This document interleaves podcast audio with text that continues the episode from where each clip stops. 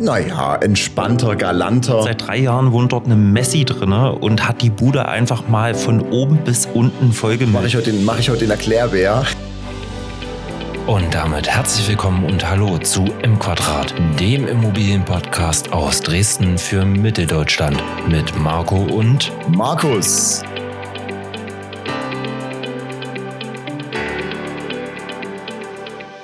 Und da sind wir auch schon wieder beim M-Quadrat Podcast für Immobilien und Finanzen aus Dresden für Mitteldeutschland. Und heute soll es um das Thema Unterlagen beim Immobilienkauf gehen. In der letzten Woche haben wir uns ja schon mit dem Thema beschäftigt, was bei einer Besichtigung alles zu beachten ist. Und jetzt wollen wir uns einfach mal mit dem Thema Theorie beschäftigen. Welche Unterlagen brauche ich, wenn ich eine Immobilie erwerben will, beziehungsweise diese prüfen möchte? Ja, am anderen Mikro sitzt wieder Markus. Hallo Markus. Ja, grüezi, mein Lieber, grüezi. Ich freue mich wieder dabei zu sein äh, und dass wir hier unsere Wochen- oder wöchentliche Dosis Immobilien-Talk einfach hier hinter uns bringen.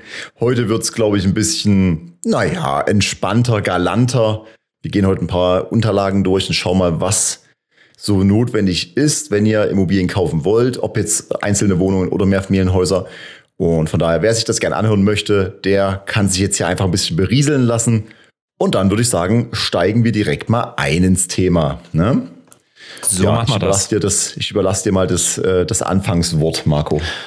Genau, also äh, Thema soll ja heute im Prinzip die Unterlagenprüfung sein. Wir machen das Ganze mal anhand einer Eigentumswohnung, weil die meisten, unserer Zuhörer werden sich ja als Erstinvestment oder als Zweitinvestment höchstwahrscheinlich eine Eigentumswohnung kaufen.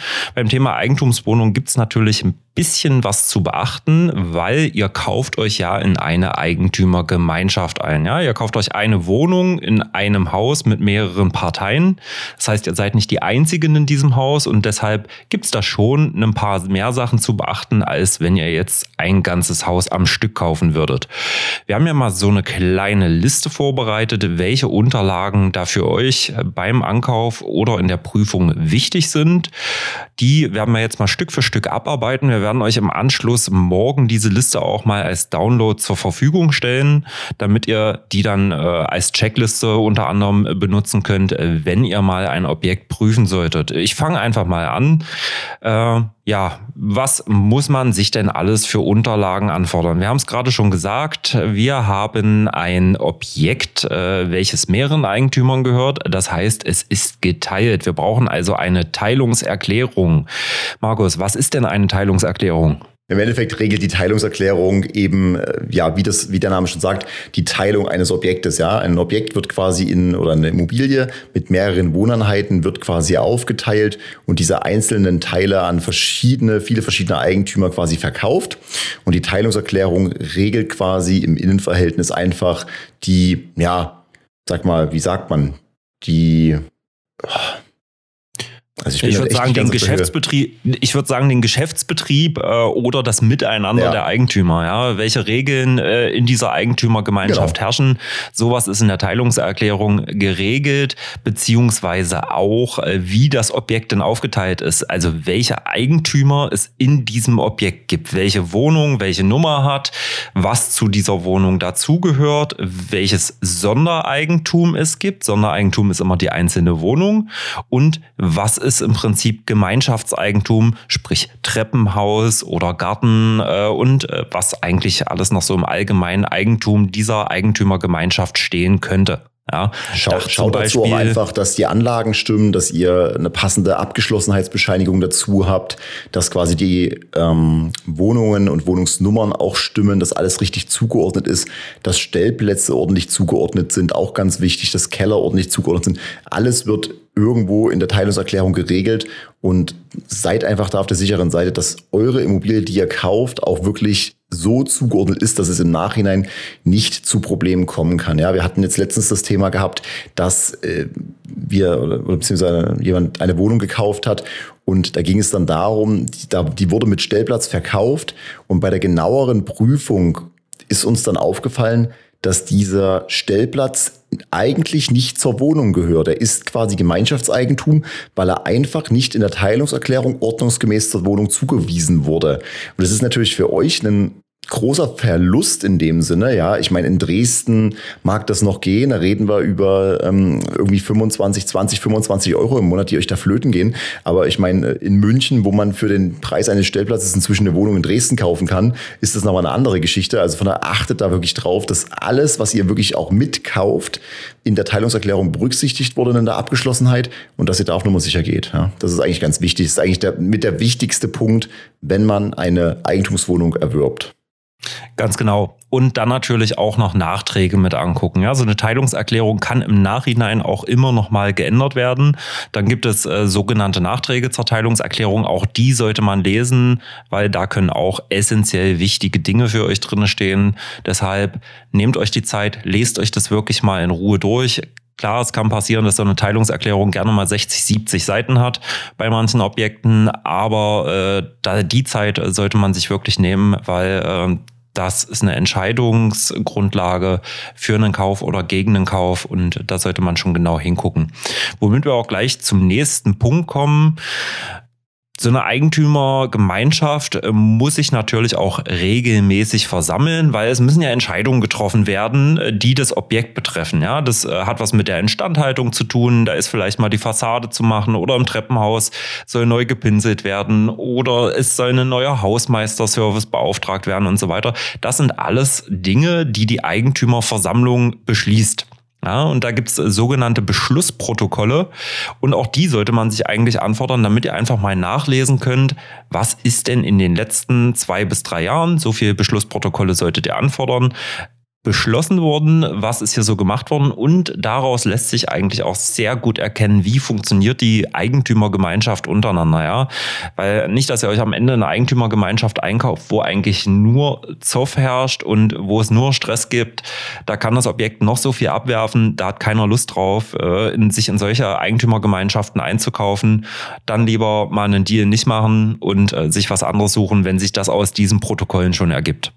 Die Eigentümerverwaltung oder die, die, die WEG-Verwaltung muss ja quasi bei jeder Eigentümerversammlung ein Protokoll schreiben, ne, das sogenannte Versammlungsprotokoll. Und das fasst einfach zusammen, was in der Eigentümerversammlung passiert ist.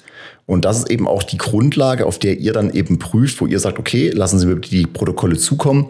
Und wie Marco eben schon gesagt hat, steht da eben alles Mögliche drin. Ihr könnt da sehr viel draus schließen, wie eben so eine Verwaltung oder eben auch so eine WEG funktioniert, ja, ob die ja viel überein, übereinstimmt in Entscheidungen oder ob es eben viel Diskussionen gibt, ja. Um das Ganze zu vereinfachen und sich nicht jedes Protokoll einzeln zu holen, kann man oftmals, also eine gute WEG-Verwaltung führt quasi eine Beschlusssammlung, genau. wo sie einfach nur alle Beschlüsse fortlaufend aufschreiben. Das heißt, ihr müsst nicht in jedes Protokoll reingucken, ihr könnt einfach die Beschlusssammlung euch anschauen und wenn die WEG-Verwaltung eben eine macht und dann habt ihr da schon vieles abgedeckt und könnt sehen, okay, was stehen auch für Investitionen an. Also auch da wieder ein Praxisbeispiel. Ich hatte mir eine Wohnung angeschaut in der Nähe meiner Eltern und da ging es einfach darum, die hatten eine Tiefgarage. Die Wohnungen waren eh schon relativ teuer und ich hatte mich aber gewundert, warum viele in dieser WEG, war eine sehr große WEG, äh, verkaufen. Ja. Und es ging einfach darum, dass wir dann das äh, Eigentumssammlungsprotokoll angeschaut hatten vom, glaube letzten Jahr oder irgendwas. Und da stand dann drin, dass eben die Tiefgarage saniert werden soll. Und das kostete dann schnell mal 150 ähm, bis 200.000 Euro. Und das ist natürlich dann eine Sonderumlage. Klar, auf viele Eigentümer sind das dann vielleicht ein paar hundert oder vielleicht aber sogar ein paar tausend Euro, je nachdem. Und das kann schon extrem wehtun. Also von daher guckt euch unbedingt an, was für Arbeiten geplant sind und wie die Eigentümerversammlung oder die Eigentümergemeinschaft darüber entschieden hat. Und lasst euch auch geben, was bereits ausgeführt wurde. Teilweise sind Sachen beschlossen, die ausgeführt werden sollen, aber dann äh, zieht sich das ewig, weil Angebote ausbleiben oder irgendwas, weil es nicht beauftragt werden kann, weil Winter ist. Das ist auch ganz wichtig. Lasst euch das auch mitteilen, damit ihr auch einfach eine Liste habt, okay, was wird demnächst ausgeführt oder was ist bereits ausgeführt. Vollkommen korrekt, ne?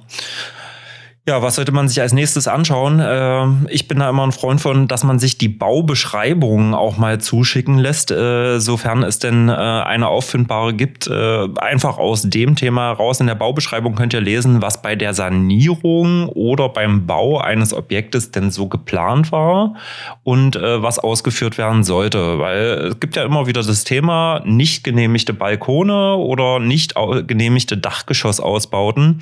Und wenn ihr da eine Baubeschreibung Stellenausschreibung irgendwie nicht zum Thema Balkone findet, ja, eure Wohnung hat aber auf einmal einen Balkon, dann ist wirklich Obacht geboten, weil das kann im Zweifelsfall wirklich teuer werden, wenn man sowas dann nachgenehmigen lassen muss und wenn ihr es euch eingekauft habt, dann haftet ihr. Ja, und so nicht genehmigter Balkon, äh, der ist an der Stelle dann wirklich äh, mittlerweile zumindest in Dresden oder Sachsen, weil die relativ genau hingucken, echt teuer, weil äh, da ist es nicht mit einer Nachgenehmigung für den Balkon getan, sondern oftmals wollen die dann ein komplett neues Brandschutzkonzept haben. Und das Brandschutzkonzept muss nach dem Stand der Technik heute sein und nicht irgendwie von dem vor 20 Jahren. Und das kann dann wirklich richtig böse ins Geld gehen. Ja. Definitiv. Genau. Also von daher auch immer ja. gucken, wenn ihr zum Beispiel Besichtigungen macht und ihr habt Wohnungen im Dachgeschoss oder irgendwas, wenn ihr schon seht, dass der Aufgang zum Dachgeschoss mal nachträglich gemacht wurde mit Holz oder irgendwas, immer nachfragen, ob dafür eine Baugenehmigung vorliegt. Ja, weil es ist schon sehr oft so, dass Dachgeschossausbauten einfach gemacht wurden. Es gab auch mal einen genehmigungsfreien Zeitraum, wo das nicht genehmigt werden musste, sage ich mal. Aber da reden sich auch manche Eigentümer raus und sagen, ach, das war nicht genehmigungspflichtig damals. Ne? Ähm, aber lasst euch da nicht irgendwie hinter das Licht führen, sondern prüft das auch genau Betrifft nach. Betrifft aber wirklich nur einen ganz, ganz kurzen Zeitraum. Also zumindest ja. äh, für Sachsen kann ich sagen, das sind irgendwie äh, irgendwas zwischen neun und zwölf Monaten oder so gewesen. Das also war wirklich nicht mal ein Jahr, ganz, ganz ich. kurz. Ja, genau. Hm. Gab da eine Anzeigepflicht und äh, man musste irgendwie nur ein Prüfprotokoll von einem Ingenieur einreichen. Mhm. Aber äh, das ist mittlerweile ja äh, schon sehr, sehr lange her. Ich glaube, das war so in den Jahren 95, 96 das oder so. Das war 96er Jahre, war das 96, irgendwie so genau. genau. Ja. Aber da das eben, da das eben das Sanierungsjahr vieler Häuser auch zumindest hier im Osten ist, ist es halt ja. immer wieder ein Thema, wo man nachfragt und wo dann so eine Antworten kommen, wo man sich denkt, naja, okay, teilweise sind dann so ein bisschen, naja, auch die Hände gebunden, weil man sich dann darauf verlässt, aber naja, man muss immer genauer nachschauen, definitiv. Also viele nehmen es als Ausrede. Genau. Die nächsten Punkte, die ich hier stehen habe, Markus, Hausgeldabrechnung und Betriebskostenabrechnung. Mhm. Hausgeldabrechnung, äh, können wir ja erstmal den Begriff erklären, was ist denn Hausgeldabrechnung? Ach, mache ich heute den, mache ich heute den Erklärbär? Du machst heute den Erklärbär, so habe ich mir das gedacht. Also, ne? also prinzipiell, ihr zahlt, wenn ihr in eine Wohnungseigentümergemeinschaft eintretet, ein monatliches oder vielleicht auch vierteljährlich, je nachdem, wann die Zahlungs- oder wie die Zahlungsturnus ist, ein Hausgeld. Dieses besteht aus umlagefähigen und nicht umlagefähigen ähm, Betriebskosten. Ja, und das ist einfach eine Tatsache, dass die sich auch sehr unterscheiden können, beziehungsweise ist halt auch einfach das Thema, was kommt da rein? Also wir haben da so eine Sache wie Instandhaltungsrücklage für die WEG, wir haben da dabei Hausmeisterdienste für die Betriebskosten eben, also wir haben die Verwaltergebühr mit drin, also sind ganz verschiedene Sachen, die da drin stehen, die aber wichtig sind. Und lasst euch die von den letzten drei Jahren auch einfach geben, damit ihr seht, wie sich auch Kosten entwickelt haben, auch teilweise ganz interessant, einfach mal zu sehen, wie haben sich die Kosten ähm, ja erhöht in den letzten Jahren und einfach auch gucken, was sind für Kostenpositionen aufgeführt, weil teilweise werden diese auch nicht richtig abgerechnet. Also wir hatten letztens mit einem äh, Wohnrechtsanwalt auch gesprochen und da ging es eben um dieses Thema Hausgeldabrechnung und Betriebskostenabrechnung. Und äh, da hatten wir ihn gefragt, so wie ist der Stand der Dinge, was oder an wie vielen Abrechnungen sind Fehler? Und da hatte er gesagt, also wenn Sie mir eine Stunde Zeit geben, finde ich in fast jeder Abrechnung einen Fehler. Na, also es ist Wahnsinn, ja. wie da doch die Fehlerquote ist. Ja, ähm, prinzipiell sind das ja oftmals kleine Fehler, die jetzt nicht wirklich ins Gewicht fallen, aber teilweise können die schon, ähm, kann das schon was ausmachen. Also das auf jeden Fall. Das ist richtig, aber über Jahre hinweg, ne? wenn du da jeden Monat irgendwie einen Zehner zu viel zahlst, mhm, äh, das äh, kann sich schon äh, gut aufsummieren und äh, das naja, Geld definitiv. kann man dann, denke ich, äh, besser anlegen. Ja, Betriebskostenabrechnung, warum sollte man sich die angucken? Einfach, um mal zu schauen, äh, passt das denn mit der Betriebskostenabrechnung der Mieter wirklich zusammen, mit der Betriebskostenvorauszahlung, die die leisten?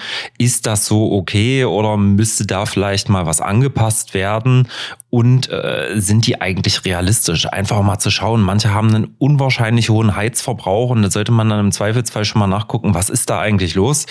Äh, und natürlich, äh, ja, wird da ordentlich umgelegt? Sind da alle Kosten, die auf dem Mieter umlegbar sind, auch wirklich drinne? Oder wurde da was vergessen? Und äh, dann hast du es bei der Hausgeldabrechnung dann nämlich in den nicht umlagefähigen irgendwie mit dabei und hast da eigentlich am Ende des Tages wirklich ein Problem. Deswegen auch die Betriebskostenabrechnung der Mieter einfach mal angucken, ob da alles so soweit stimmt. Äh, da kann man auch viel dran ablesen und äh, ja, das sollte man sich einfach mal angucken. Ich habe mir ja auch das Thema, dass die Betriebskostenabrechnung teilweise von den Vermietern selbst vorgenommen wird, wenn sie keine Sondereigentumsverwaltung haben.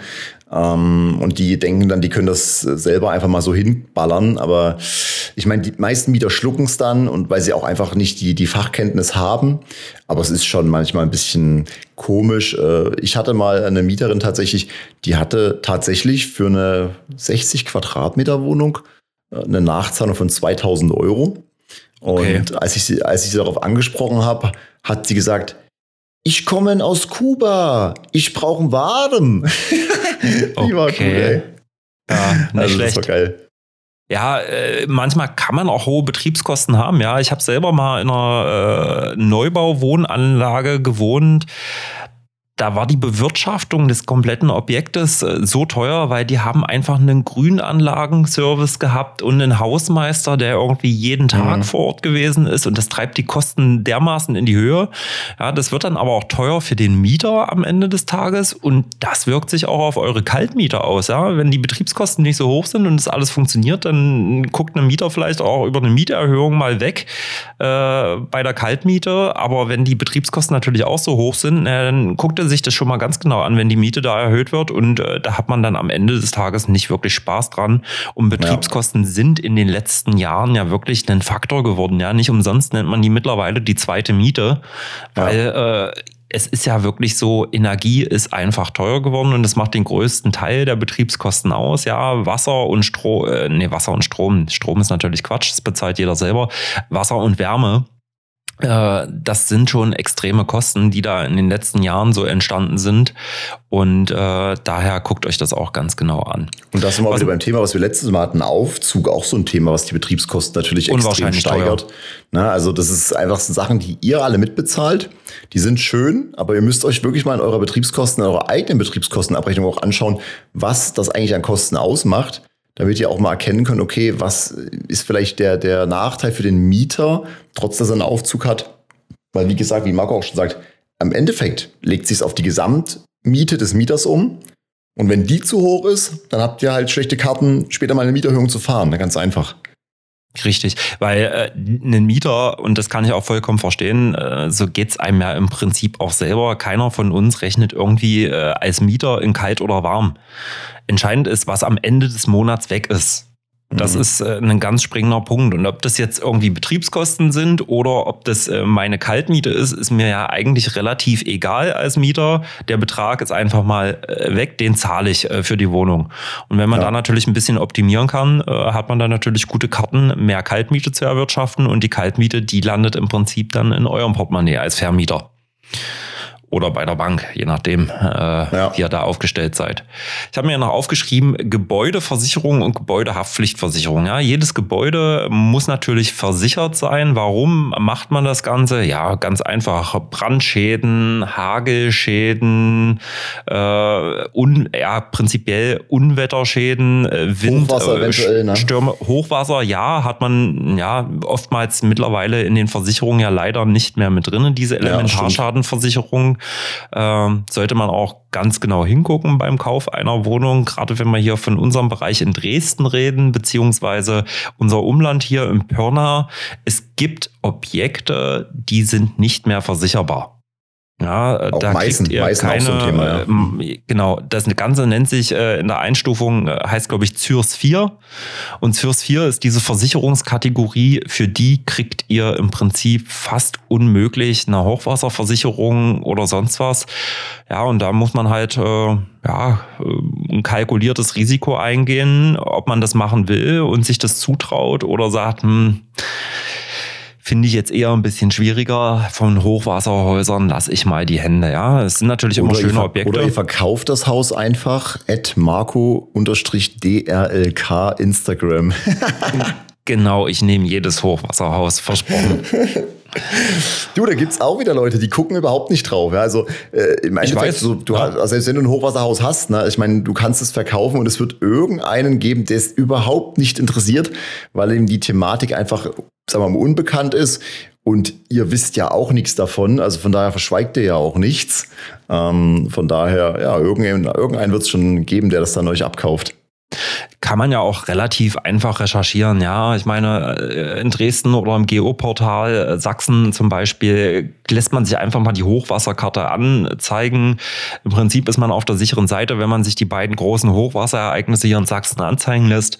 Das sind wir einmal 2002 äh, und 2013 und wenn man die auf dem Schirm hat und da am eigenen Haus jetzt nicht viel oder wenig gewesen ist, ja, so what, ist vielleicht noch ausgewiesenes Überschwemmungsgebiet, aber wenn da kein Wasser bei diesen beiden Ereignissen war, ja, dann könnte das eigentlich auch machen.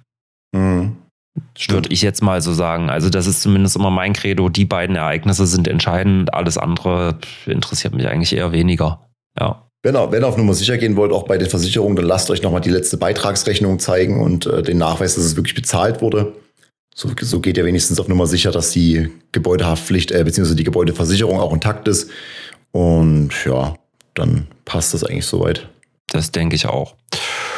Ja, ansonsten, was sollte man sich noch angucken? Ähm, ich habe ja noch äh, stehen Wirtschaftspläne. In so einem Wirtschaftsplan wird alles erfasst, was im nächsten Jahr gemacht werden soll, beziehungsweise im letzten Jahr davor so geschehen ist. Ja, da steht im Prinzip alles drin, was geplant ist, was gemacht wird, welcher Hausmeisterservice äh, quasi berechnet wird äh, oder gemacht werden soll, ob irgendwelche Instandhaltungsmaßnahmen äh, gemacht wurden und mit welchen Kostenansätzen die kalkuliert sind. Im Prinzip die komplette Bewirtschaftung des Hauses. Ja, Im Prinzip eigentlich eine Kalkulation der Einnahmen und über der Einnahmen und Ausgaben, oder? Für, für kommende Jahre und das letzte Jahr, so ja. im Prinzip, wenn man es mal einfach ausdrückt einfach ausgedrückt, einfach einen Forecast, was ist geplant, äh, das ist der Ansatz, den wir haben wollen und äh, mit diesen Kosten ist im Prinzip zu rechnen. Mhm. Genau. Ja. Energieausweis, Energieausweis. Okay. Energieausweis erklärt sich quasi von selbst. Ja, kennt ihr alle, habt ihr wahrscheinlich auch schon mal gesehen, wenn ihr irgendein Wohnungsinserat gemacht oder gesehen habt. Äh, muss genau. ja bei Vermietung auch ausgewiesen werden. Also von daher, Energieausweis ist ich sag mal, bedingt wichtig. Ja, er wird gebraucht, wird von vielen sicherlich aber nicht beachtet. Kann in dem Sinne wieder interessant sein, wenn es um das Thema Betriebskosten geht, wenn es darum geht, eben, was hat das Haus für eine Energieeffizienz? Da kann es wieder eine Rolle spielen, aber so, ja, im Prinzip wird er, denke ich mal, von vielen weniger beachtet. Die, genau, beziehungsweise die meisten Banken wollen diesen Energieausweis bei der Finanzierung auch sehen. Ganz großer Vorteil von Denkmalobjekten ist, ihr braucht bei einem Denkmalobjekt keinen Energieausweis.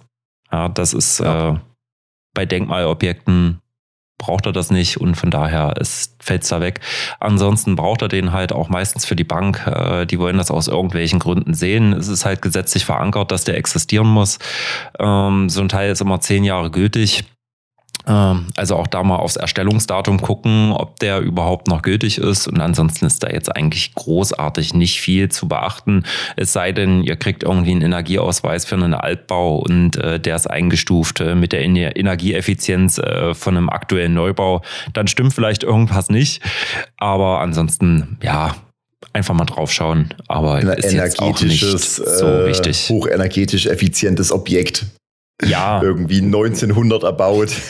genau, 1900 erbaut, aber den Energiekennwert von einem Passivhaus. Also dann ja, äh, genau. stimmt irgendwas nicht. Genau.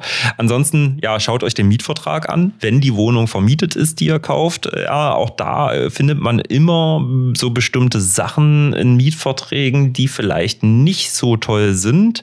Ähm, da sollte man schon mal genau lesen. Nicht, dass irgendwelche Absprachen mit dem Mieter äh, vorhanden sind, die jetzt nicht so zum Standard gehören. Also auch da mal nachlesen und gegebenenfalls auch, äh, wenn die Wohnung einen Stellplatz hat und es einen extra Stellplatzmietvertrag gibt, auch den einfach mal lesen, was da so drin steht. Ja, also bei, einfach, bei dass er auf der sicheren natürlich Seite äh, das Klassischste, sage ich mal, was in den letzten Jahren jetzt oft korrigiert worden ist, aber in einigen älteren Verträgen steht es immer noch drin, sind halt einfach starre Fristen, ja, Schönheitsreparaturklausel, dass die Mieter, wissen aber viele Mieter einfach nicht zum Glück, dass die Mieter quasi gar keine Schönheitsreparaturen machen müssen, weil einfach eine starre Fristenklausel drin ist. Ähm, und das ist eigentlich auch so ein Thema. Also überall, wo der Mieter quasi mit einem Fristenplan ja, heißt irgendwie, was war es? Fünf Jahre, alle fünf Jahre muss das, äh, muss es, müssen die Allgemeinräume, ja. alle sieben die Bäder oder irgendwas gemacht werden. Ich habe es jetzt nicht ganz im Kopf.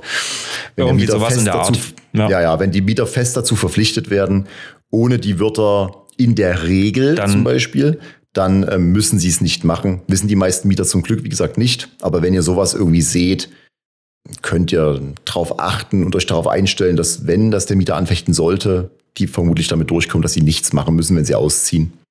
Genau. Ich kann es jetzt nicht genau zitieren, aber dazu gab es mal ein Urteil des Bundesgerichtshofs, äh, der das Ganze im Prinzip gekippt hat. Und äh, ja, wie gesagt, äh, solche Fristen sind halt nicht zulässig. Es fehlen wirklich immer diese kleinen Worte in der Regel oder ich weiß gar nicht, ich habe jetzt kein anderes Beispiel, aber in der Regel ist meistens so ein Wort. Also ja. ja, dieser Fristplan kann quasi bestehen bleiben, wenn dieses Wörtchen in der Regel dasteht. Also ja, juristisches Fachgesimpel im Endeffekt. Richtig. Ansonsten, äh, wenn es zu der Wohnung Mieterhöhungen gab oder gibt, äh, schaut euch äh, die Mieterhöhungsschreiben an und auch die Bestätigungen, dass der Mieter immer schön die Mieterhöhung bestätigt hat, weil die ansonsten nämlich gar nicht so richtig gültig ist. Es sei denn, er hat dann einfach über mehrere Monate hinweg das bezahlt. Sollte die Mieterhöhung jetzt erst vor kurzem gewesen sein, schaut euch wirklich an, ist die Bestätigung schon da und tritt diese Miete dann wirklich in Kraft. Nicht, dass es dann im Prinzip Prinzip dazu kommt, äh, dass diese Mieterhöhung vielleicht gar nicht in Kraft tritt und äh, ja, ihr am dann besten, dasteht. Ihr habt wirklich eine Bestätigung, eine schriftliche, weil selbst dieses ja. über Monate hinweg Zahlen einfach der Mieterhöhung ist zwar konkludentes Handeln, ja, und kommt einer Bestätigung gleich, aber ihr wollt euch halt nie auf irgendwelche Streitigkeiten einlassen, wenn der Mieter sagt, oh, ich wusste gar nichts davon, ich habe das einfach nur so gemacht. Mhm. Ja, vor Gericht könnt ihr gewinnen, aber ihr könnt halt auch verlieren, wenn ihr irgendwie jemanden habt, der es anders auslegt. Also würde ich mich nicht darauf verlassen. Also immer schriftliche Bestätigung geben und dann seid ihr mit ja, dem Thema so zumindest safe. So, so ein Rechtsstreit ist auch immer nervig für alle und äh, ja. das muss man nicht unbedingt haben. Es verursacht im Zweifelsfall auch Kosten, wenn ihr da nicht eine Rechtsschutzversicherung für habt und ja, macht einfach keinen Spaß an der Stelle. Also ja, lieber vorher prüfen. Äh, Vertrauen ist gut, Kontrolle ist besser. Äh, der Leitsatz äh, gilt an der Stelle zu 100 Prozent. Und äh, ja, so ist es halt an der Stelle. Da sind wir auch gleich beim Thema, lasst euch die Kautionen nachweisen. Hat der Mieter eine Kaution hinterlegt für die Wohnung? Einfach, dass ihr auch da auf der sicheren Seite seid. Im Mietvertrag steht ja meistens drin, der Mieter hat für die Wohnung XY eine Kaution von zwei oder drei Netto-Kaltmieten zu hinterlegen. Lasst euch dafür einen Nachweis geben, ja, weil ansonsten habt ihr dann echt ein Problem, wenn die nicht da ist und dann rennt ihr hinterher, beziehungsweise müsst irgendwie schauen, dass ihr die dann beim Mieter Mieter eintreibt oder sonst was, der sagt euch, ja, habe ich ja aber bezahlt. Äh, auch da einfach einen Nachweis geben lassen. Da macht's äh, die ganze Sache eigentlich viel, viel einfacher. Und ähm, was auch ganz wichtig ist, finde ich, lasst euch, wenn ihr so eine Wohnung äh, angeboten bekommt und die dann prüft, lasst euch einen aktuellen Grundbuchauszug geben, damit ihr auch wisst, dass die Wohnung dem Verkäufer aktuell noch gehört, oder da nicht irgendwelche Vermerke drinne stehen, ja. Nicht, dass der schon unter Zwangsverwaltung steht oder sonst was, äh, weil er irgendwelche Schulden nicht bezahlt hat und das Objekt zum Beispiel gar nicht mehr freihändig verkaufbar ist. Da einfach auf der sicheren Seite sein. Und wenn ihr die Wohnung finanziert, braucht ihr den Grundbuchauszug so oder so. Ja, es ist, Ihr könnt äh, vor allem aus dem Grundbuchauszug äh, so Sachen herauslesen, wie gibt es zum Beispiel irgendwelche Wohnrechte vielleicht, ja, vielleicht will euch irgendjemand was andrehen, äh, der Mieter, der aktuell hat aber ein Wohnrecht da und kann da meinetwegen lebenslang wohnen bleiben und zahlt nur Betriebskosten. Das gibt es alles, ja, also ja. das ist wichtig, dass ihr sowas im Auge behaltet und da einfach genau nachschaut. Im Endeffekt kann man immer sagen, ah ja, das wird mir niemals passieren, aber dann trifft es euch doch. Also von daher da wirklich vorsichtig sein und lieber einmal genauer nachschauen und prüfen und nachfragen, bevor ihr einfach irgendwas schnell hinnehmt. Weil so eine Wohnung ist immer ein großes Commitment, auch finanziell natürlich. Und ihr wollt nicht in irgendeine Situation gelangen, wo ihr an so eine Wohnung gebunden seid und euch das Ding irgendwo finanziell in den Ruin treiben könnte. So sieht's aus. Genau. Ja, zum Ansonsten Schluss natürlich äh, noch. Äh, ach so, ja, sorry, so, ich wollte nicht ins Wort fallen. Sorry. Ja, zum Schluss würde ich mir halt einfach nochmal äh, einen bemaßten Grundriss anschauen und äh, vielleicht auch eine dementsprechende Wohnflächenberechnung. Einfach, äh, wir hatten das erwähnt beim letzten Mal, um nochmal drüber zu gehen. Stimmen die Flächen da alle? Ja, Gerade bei äh, Dachgeschosswohnungen würde ich da mal ein bisschen genauer hinschauen, ob äh, da wirklich richtig gerechnet wurde äh, in der Wohnflächenberechnung äh, oder im Grundriss, äh, dass ihr da einfach nicht äh, irgendwie zwei drei oder vier Quadratmeter zu viel bezahlt, äh, die eigentlich gar nicht notwendig werden. Ja, da einfach kurz drüber gucken, Taschenrechner in die Hand nehmen, äh, selber mal nachrechnen, ob das so sein kann. Äh, ich denke, das kriegt eigentlich jeder hin. Das dürfte eigentlich relativ einfach sein, außer ihr habt irgendwie eine runde Wohnung und müsst dann höhere Mathematik und Geometrie anwenden. Äh, war ich auch nicht der größte Held in der Schule, also von daher. Aber ansonsten sollte es eigentlich funktionieren. Ähm, ja, also in den meisten Thema. Wohnungen musste nicht Vermessungsingenieur sein. Ja, ja also. das stimmt, das stimmt, das stimmt. Also das passt schon. Ähm, noch ein Thema sind Fotos. Selbst wenn euch die Makler oder die Vertriebler oder sonst wer irgendwelche Fotos zukommen lassen, überzeugt euch auch unbedingt nochmal selber davon, dass auch wirklich alles der Wahrheit entspricht. Ja, ja. Da fällt mir immer wieder das, das äh, Video ein, muss ich jetzt tatsächlich mal einen Shoutout geben an, äh, an Rob's Good Life. an fällt mir tatsächlich Herrn Memler, mal das, ja. Äh, ja, Immorob bei, bei YouTube, kurzer Shoutout da äh, an Immorob. Ähm, könnt ihr euch mal ein Video von ihm angucken. Er hat nämlich mal ein Video gemacht, dass einer seiner Kunden nicht von ihm, aber von jemand anderem eine Wohnung gekauft hat und dann zu ihm gesagt hat, hier kannst du dir mal anschauen, die vermieten. Und als äh, der gute Immorob in die Wohnung reinkam, das erste Mal hat er gesehen, dass da einfach äh, keine Wohnung wirklich war, sondern dass das eigentlich ein Poolhaus war, wo ein riesen Swimmingpool in der Wohnung drin war. Ah ja, ich erinnere mich, Sachen, das Video habe ich gesehen. Ja, und das sind natürlich ja. Sachen, die, die, die einen komplett den äh, Boden unter den Füßen wegreißen, weil wenn ihr einmal so ein Ding an der Backe habt, das Geld bekommt ihr in den meisten Fällen nicht zurück, weil diese Leute entweder über alle Berge sind oder mit der ganzen Sache insolvent gegangen sind. Also von daher ähm, vorher darauf achten und ihr kriegt auch von der Bank definitiv dafür keine Finanzierung, um das Ding wieder aufzuhübschen, den Pool da rauszubauen und dann eine ordentliche Wohnung draus zu machen. Zumal das in dem Fall, glaube ich, auch gar nicht möglich war. Also immer mit euren eigenen Augen wirklich ähm, euch Sachen anschauen. Jetzt klar, Ausnahmen bestätigen die Regel. Wenn ihr mit jemandem seit 10, 15 Jahren zusammenarbeitet und ihr habt schon Dutzende Geschäfte mit dem gemacht und es geht um ein Investment, was nicht euer Leben verändert, sicherlich kann man da mal drauf vertrauen. Ja, würde ich sicherlich auch machen, dass ich bei einer Wohnung mal auf jemanden vertraue, den ich gut kenne. Aber es ist sehr riskant. Seid euch darüber im Klaren und wirklich prüft die Objekte ordnungsgemäß es gibt sicherlich Punkte, auf die kann man so mit einem halben Auge schauen, aber es gibt eben Punkte, die sind extrem wichtig und wichtig ist einfach, dass die Wohnung da steht, wo sie steht. So, das ist einfach schon mal das Wichtigste. Weil und dass sie auch so aussieht, wie sie aussehen sollte, ja. Also ja, ja, du ja, hast es gerade gesagt. Also guckt euch die Dinger wirklich an. Kauft jetzt nichts vom Papier. Äh, am Ende des Tages habt ihr wunderschöne Bilder und seit drei Jahren wohnt dort eine Messi drinne und hat die mhm. Bude einfach mal von oben bis unten vollgemüllt. Ihr werdet nicht mehr glücklich. Erstens, ihr müsst den rausklagen. Ihr müsst eine Räumung anordnen. Ihr müsst die komplette Bude ausräumen. Das kostet Unmengen an Geld. Also wirklich, äh, seid da vorsichtig. Ich will jetzt natürlich keine Panik machen. Nicht jede Wohnung, die man angeboten bekommt, ist mit einem Messi besetzt. Aber alles schon erlebt und äh, deshalb an der Stelle wirklich guckt ordentlich hin. Die Zuhörer denken sich gerade einfach nur Immobilien, bestes Investment. ja, ist aber ja im Zweifelsfall auch so, äh, muss man ja ganz klar so sagen, das ist schon alles in Ordnung, aber äh, ja, es kann halt passieren und um solche Risiken einfach auszuschließen. Verlasst euch vor allem nicht auf die Tipp. Bank. Ne? Also die Bank ja. finanziert euch, aber die Bank hat Interesse daran, möglichst viel Geld mit euch zu verdienen. Die haben kein Interesse daran, euch auf irgendwelche Fehler hinzuweisen. Sicherlich grobe Schnitzer, wie jetzt mit diesem Pool Pool hätte der Bank vielleicht auffallen können bei einer Besichtigung, ja.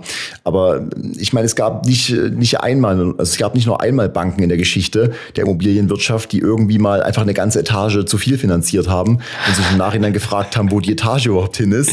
Ja, also von daher, das gibt's alles und das gab's schöne alles. Grüße und das da auch an Herrn Schneider. Das gibt's. ja, also von daher ähm, achtet bitte darauf und, und vertraut wirklich euch selber und vertraut vor allem auch den Experten von M Quadrat, dem Immobilienpodcast. ja, also von daher, ähm, das war es eigentlich auch schon. Also wir sind hier wirklich auch schon wieder am Ende unserer Folge, ja. sind jetzt glaube ich auch bei irgendwie 35 Minuten hier und haben auch genug über Unterlagen euch vollgeschwallt. Also wie gesagt, nehmt euch euren Teil da mit und beachtet es einfach bei der Prüfung Wir würden uns einfach mega freuen oder wir freuen uns immer, wenn ihr reinhört. Wir freuen uns, wenn ihr weiter reinhört. Und wir stellen euch, wie gesagt, eine Liste zusammen mit den Unterlagen nochmal, die wichtig sind. Wo können die Leute die Liste downloaden, Marco? Kann, vielleicht kannst du das kurz sagen. Ja, ich stelle einfach äh, einen Link äh, mit in die Podcast-Beschreibung rein, äh, mit einem Download-Link äh, in der aktuellen okay. Episode. Und äh, da kann man sich das Ganze dann einfach runterladen. Ja. Äh, ja, es war natürlich heute etwas trockener als in den letzten Folgen, aber ich denke, das ist ein Thema, was äh, trotzdem sehr, sehr wichtig ist. Äh, also trotzdem dahingehend äh, danke wieder fürs Zuhören. Wir wünschen euch selbstverständlich wieder eine schöne Woche und hoffen, wir hören uns auch nächste Woche wieder. Auf jeden Fall. Da kann ich mich nur anschließen, Leute. Bleibt entspannt und haut rein und äh, rockt einfach die Woche. Und wir freuen uns dann ähm, auf das nächste Mal mit euch und wünschen euch viel Spaß, ihr Lieben. Ne? Dann bis später. Ciao, ciao. Und das war sie auch schon wieder, die vierte Folge M Quadrat, dem Podcast für Immobilien und Finanzen aus Dresden für Mitteldeutschland. Die versprochene Unterlagenliste findet ihr unten in der Podcast-Beschreibung. Wir hoffen, es hat euch gefallen und hören uns auch nächste Woche wieder. Bis dann.